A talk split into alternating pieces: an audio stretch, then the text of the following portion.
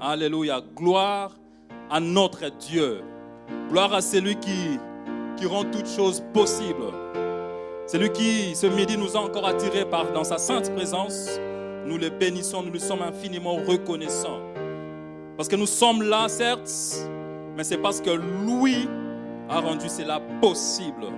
Il s'appelle Dieu, le Dieu Tout-Puissant. Alléluia. Que le Seigneur soit béni.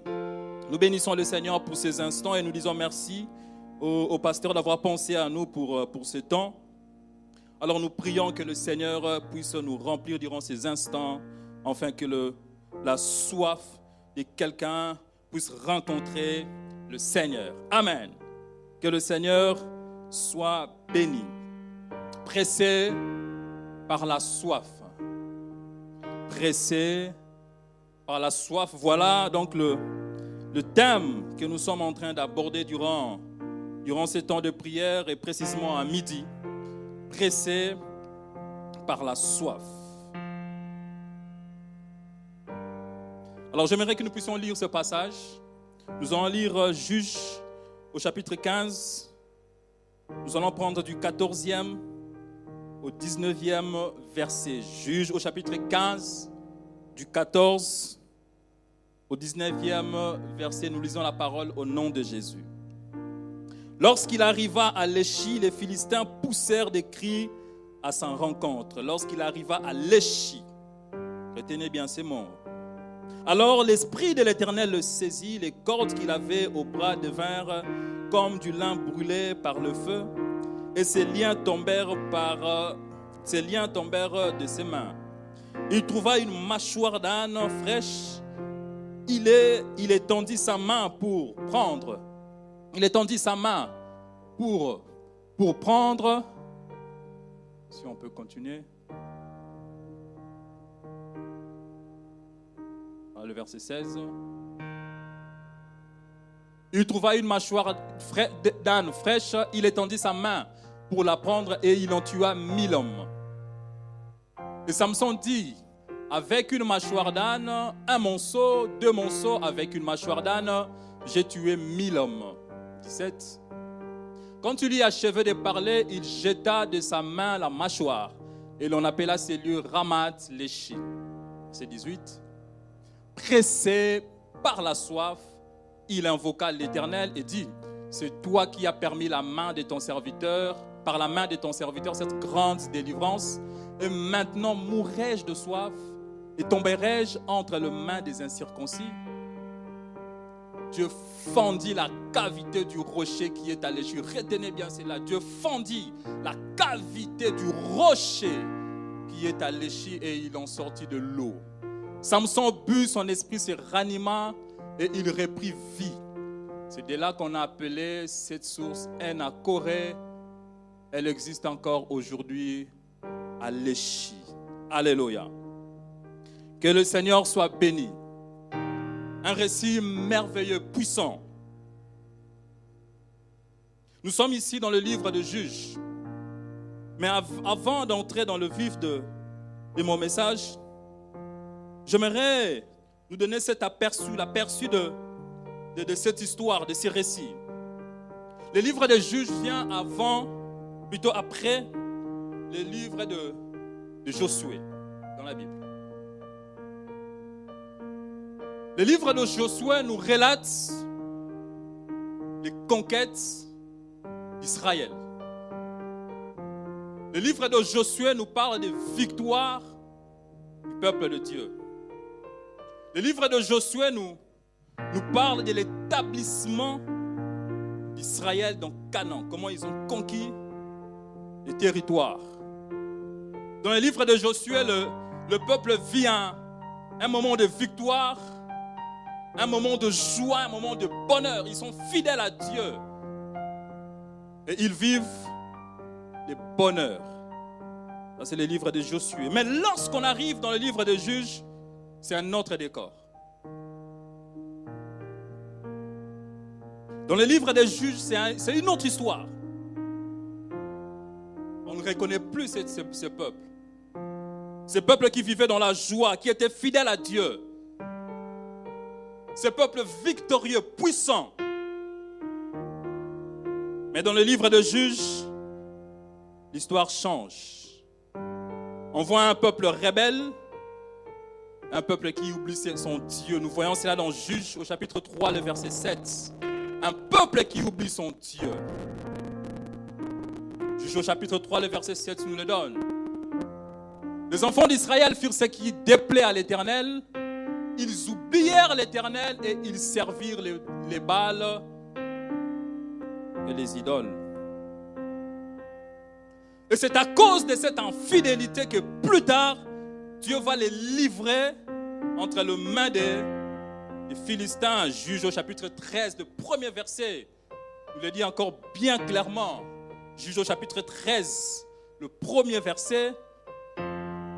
Les enfants d'Israël firent encore ce qui déplaît à l'Éternel, et l'Éternel les livra entre les mains des Philistins pendant 40 ans. Pendant 40 ans. Et c'est dans ces contextes qu'est né Samson. Alors s'il y a un thème, un sous-thème plutôt que je vais nous proposer, l'échi, mon terrain de combat, mon terrain virgule, mon terrain de victoire. L'échi, mon terrain de combat, virgule, mon terrain de, mon terrain de victoire. C'est dans ce contexte que naît, que naît Samson. Ceux qui m'ont précédé ont déjà détaillé cela. C'est sous cette domination que Samson est né. Mais Dieu, il sait pourquoi il envoie Samson à cette époque.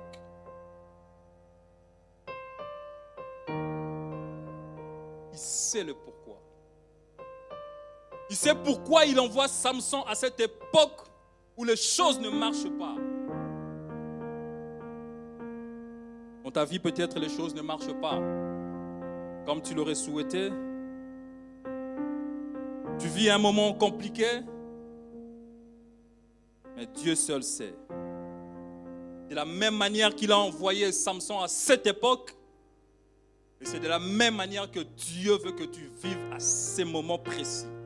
C'est de la même manière que Dieu veut que tu puisses prendre part à ces temps de prière. Il a envoyé Samson à une époque précise et pour un but précis. Pour un but précis.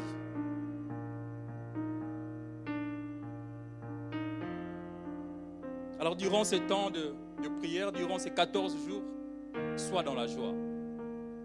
Sois dans la joie parce que c'est Dieu qui veut que tu puisses prendre part à ces instants. Sois dans la joie. Parce que le Seigneur a un but précis qu'il veut atteindre avec toi. Un but précis. C'est lui qui fait toutes choses bonnes en son temps. Alors au travers de toi, Dieu veut atteindre peut-être ta famille. Au travers de toi, Dieu veut atteindre peut-être ton entourage. Au travers de toi, Dieu veut atteindre peut-être ton couple ta maison, tes enfants. Un but précis. Un but précis. Alors je t'ai prie, bien-aimé, de rester connecté à cet esprit de la grâce. Reste connecté à l'esprit de la grâce. Reste connecté à l'esprit de la grâce. Afin que les desseins de Dieu puissent s'accomplir dans ta vie. Alléluia. Samson est né sous la domination philistine. Les Philistins ont envahi le peuple de Dieu. Les Philistins sont les ennemis d'Israël. Mais que va faire Samson?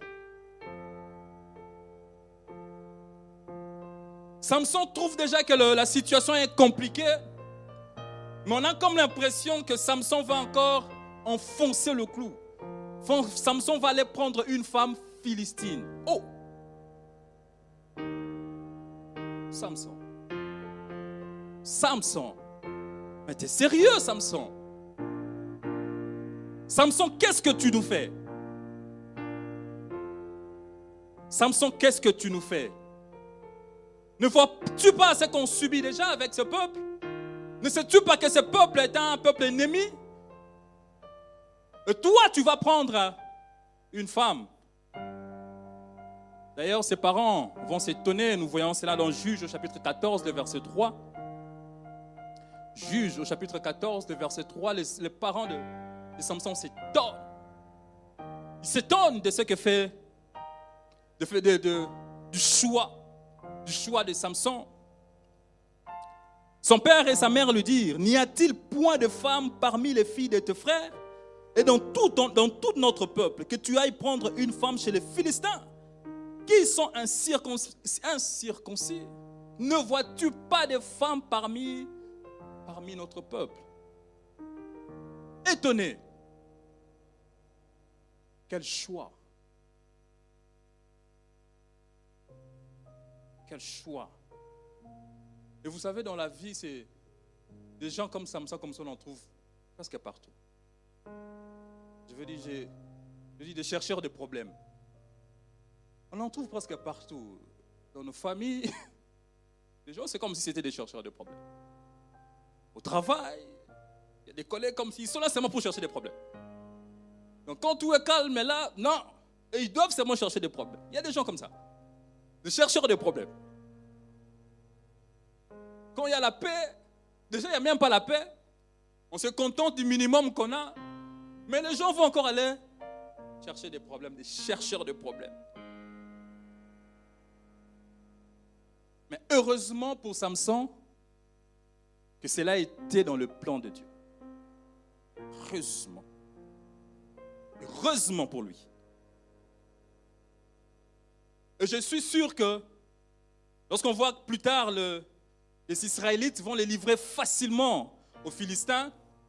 Je pense, en tout cas ça c'est moi, que c'est aussi à cause de ça.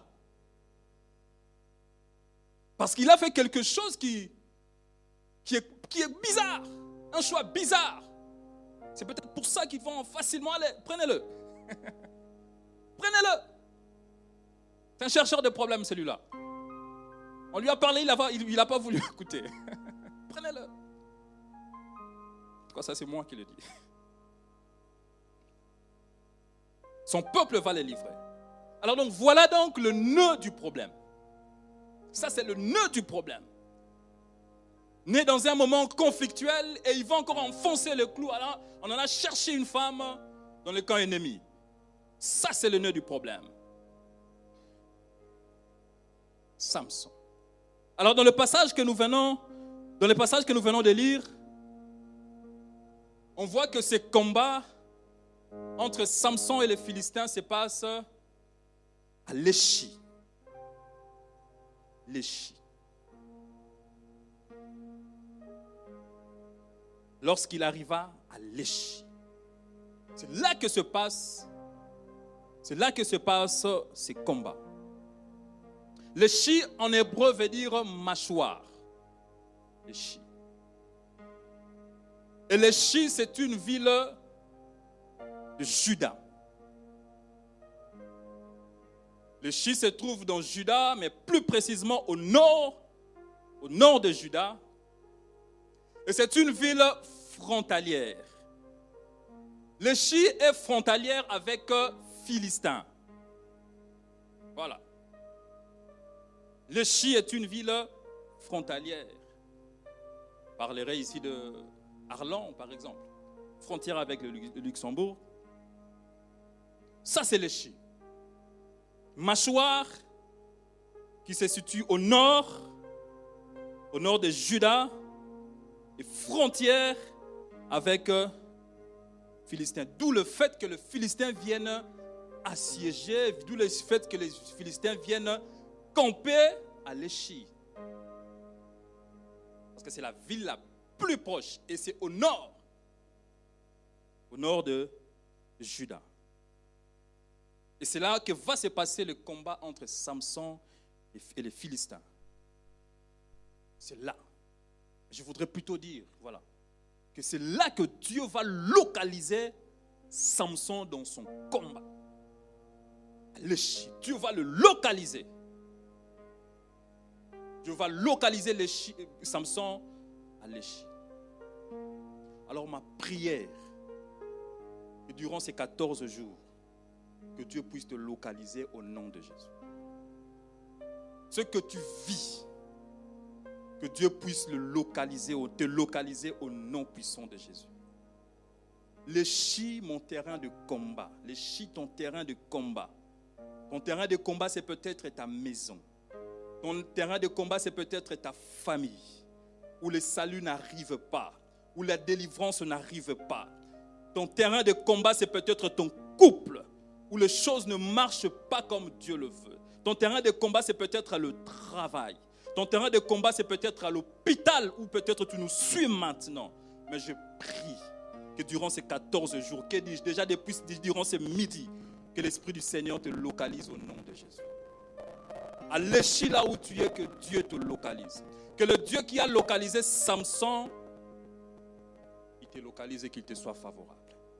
Au nom puissant de Jésus. Que le Seigneur te localise. Que le Saint-Esprit se saisisse de toi de la même manière qu'il s'est saisi de, de Samson, afin que la victoire soit ton partage au nom puissant de Jésus. J'entends quelqu'un dire, je reçois au nom de Jésus. Et soit la victoire au nom puissant de Jésus. Et voilà qu'après le combat, Samson a soif. Après le combat, notre frère, bien-aimé Samson, a soif. Il a soif, épuisé. Épuisé par le combat. Épuisé parce qu'il a dépensé de l'énergie. Samson a soif. La soif étant un besoin purement humain, physiologique. Voilà, physiologique. Bien-aimés qui sont passés nous ont vraiment détaillé la soif. D'où venait la soif? Quelle hormone gérait la soif? Et qu'est-ce qu'on ferait lorsqu'on a Lorsqu'on est assoiffé, un besoin physiologique, normal tout être humain, surtout après un effort, c'est normal qu'on ait, qu'on ait soif. Lorsque quelqu'un a soif, il va directement chercher de l'eau. J'ai soif. Ouvrir ma bouteille, je boire un peu parce que j'ai soif. excusez-moi. J'ai bu parce que j'avais soif. Parce que ma gorge était sèche. J'ai bu de l'eau. Lorsque quelqu'un a soif, il va chercher de l'eau directement. Lorsque quelqu'un a soif, ne prie pas. Parle de l'eau physique. J'ai eu soif, je n'ai pas prié pour boire. Je n'ai pas demandé à Dieu. J'ai pris de l'eau, j'ai bu. Je parle de la soif humaine, la soif physiologique. Cela ne nécessite pas forcément la prière, à part peut-être pour les gens qui vivent dans des sur des terres arides, sèches. C'est très compliqué. Ils doivent faire beaucoup d'efforts pour, avoir de l'eau prier pour, pour avoir de l'eau, pour invoquer au moins la pluie parce que c'est tellement sèche. Mais pour nous qui sommes dans, dans, dans, des grandes villes, on n'a pas besoin de fournir beaucoup d'efforts pour boire de l'eau. Au robinet, au robinet, il y a l'eau. Lorsque ça finit, on peut aller faire des courses pour boire de l'eau. Pas d'effort spirituel pour boire de l'eau physique. Pas du tout. Mais remarquez une chose avec moi. Donc juge 15-18, terme de notre passage, de notre terme, de notre message. Pressé par la soif, il invoqua l'Éternel. Alors ma question, à moi, je me suis posé cette question, que j'aimerais nous poser aussi. La soif de Samson était-elle physiologique ou spirituelle?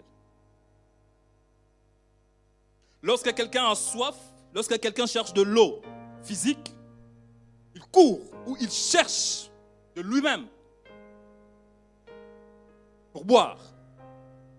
Ce n'est pas ce que fait Samson. Samson ne fait pas ça, pas du tout. Mais au contraire, Samson va invoquer l'Éternel. Waouh. Samson dit nous, ta soif là, elle est physique ou spirituelle? C'est ce que fait Samson.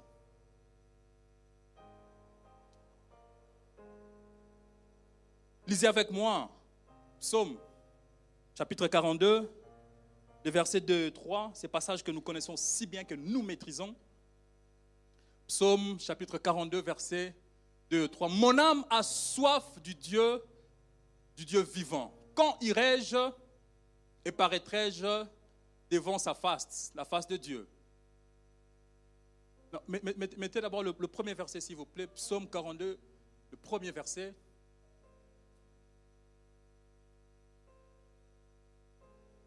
comme une biche. Voilà, merci beaucoup. Au chef de chantre de cantiques, de chantre cantique des fils de Corée. Comme une biche soupire après des courants d'eau. Ainsi mon âme soupire après toi, ô Dieu. Comme une biche soupire après des courants d'eau. Verset 2, s'il vous plaît. Mon âme a soif de Dieu, du Dieu vivant. Quand irai-je et paraîtrai-je devant la face de Dieu? Le verset 3. Mes larmes sont ma nourriture jour et nuit pendant qu'on me dit sans cesse, où est ton Dieu? Mon âme a soif de Dieu. Quand une biche a soif, elle court après des courants d'eau. Elle va chercher de l'eau. Elle fait des efforts pour avoir de l'eau. Parce qu'elle a un besoin physiologique. C'est aussi ce qui se passe avec le corps humain. On court après. Mais au verset 2, le fils de Corée nous donne quelque chose de très impressionnant. Mon âme a soif de Dieu. Mon âme, c'est mon âme qui a soif de Dieu. Oh, c'est l'âme qui a soif de Dieu. L'âme n'a pas besoin d'eau. L'âme a soif de Dieu.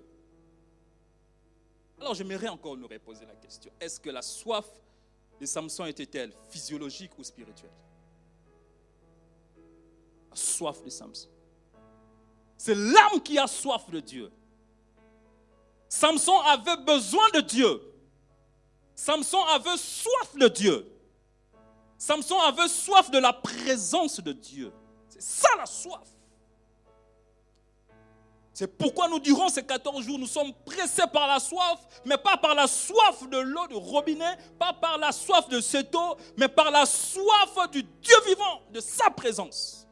C'est ça notre soif. C'est ça ma soif. Que cela soit ta soif aussi au nom de Jésus.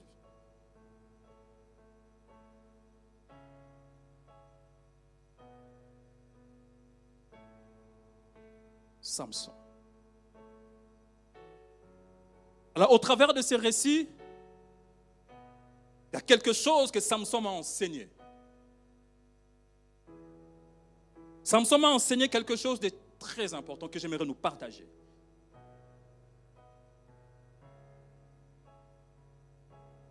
J'ai appris que dans le combat, il ne faut pas prendre l'initiative d'aller chercher soi-même de l'eau le combat, le combat spirituel, bien sûr. Ne prends pas l'initiative d'aller toi-même chercher de l'eau. Ne fais pas, ne fournis pas d'efforts pour chercher de l'eau. Pas du tout. Tu n'en as pas besoin. Mais au contraire, dans le combat, invoque l'éternel. Invoque l'éternel. Ne prends surtout l'initiative. Laisse Dieu lui-même étancher ta soif. Laisse cela à Dieu que Dieu lui-même puisse étancher ta soif.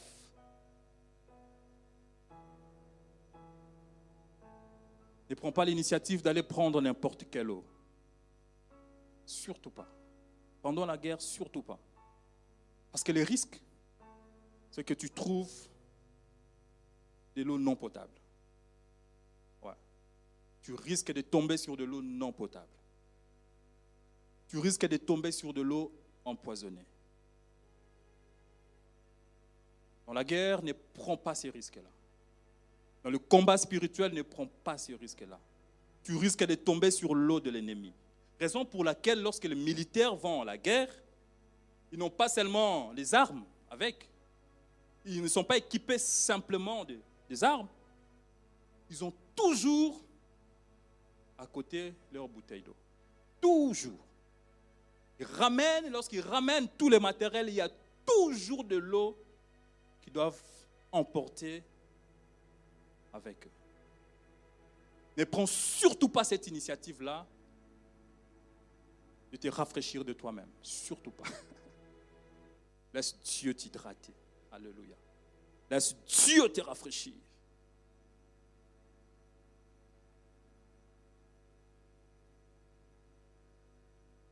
Samson Aléchi ne boit pas n'importe où. Il ne boit pas n'importe quoi.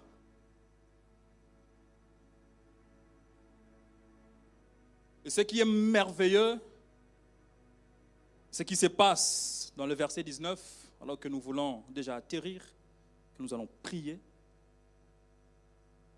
Dans le verset 19, c'est impressionnant, la réponse de Dieu.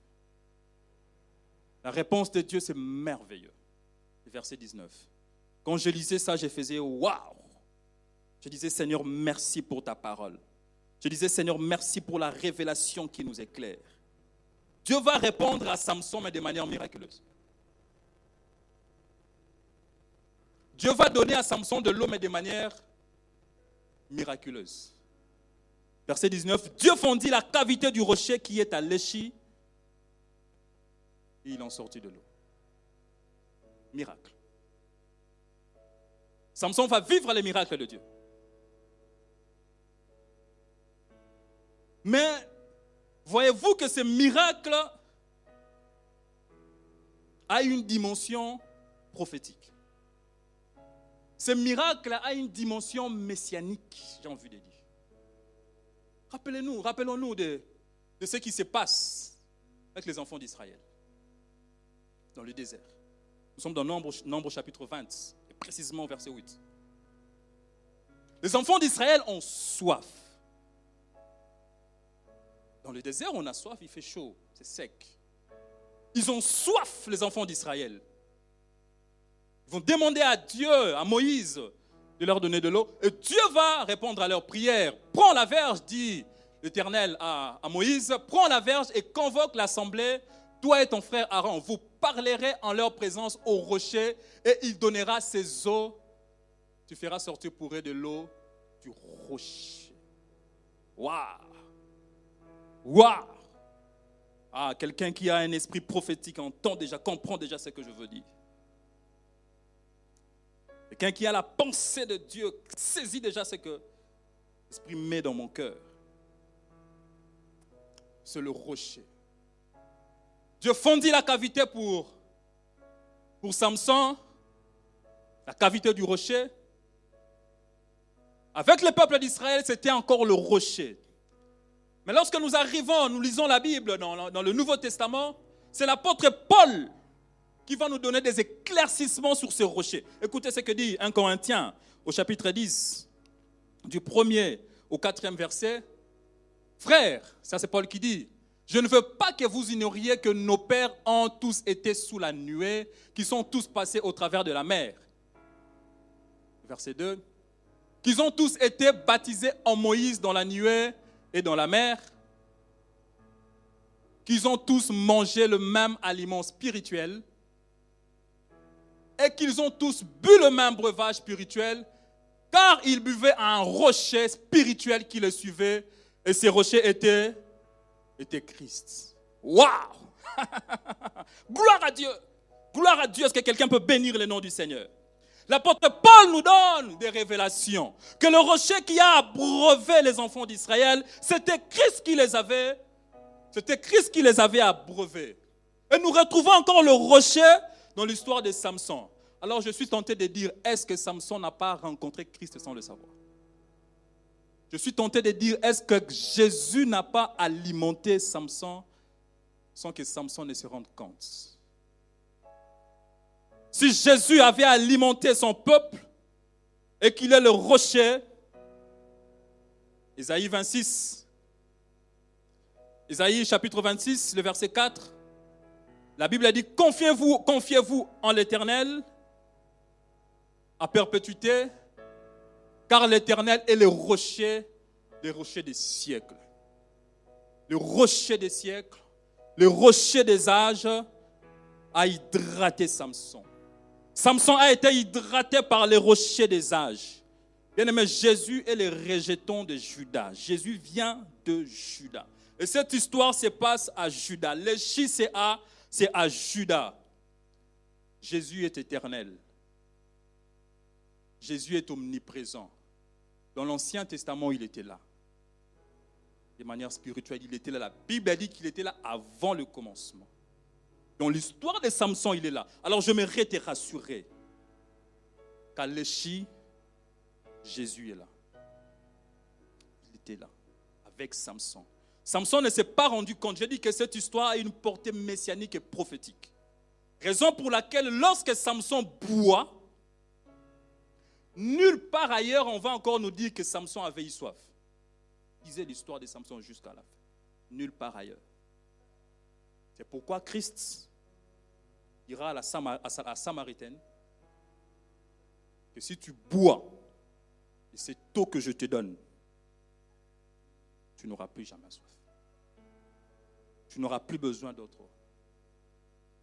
Tu vis dans la, duplicité, tu vis dans l'adultère, c'est parce que tu n'as pas encore goûté de mon eau.